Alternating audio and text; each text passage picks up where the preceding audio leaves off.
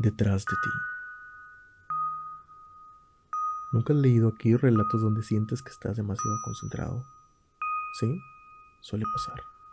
Tanto así que se te olvida el mundo y solo cuentan las páginas y las letras.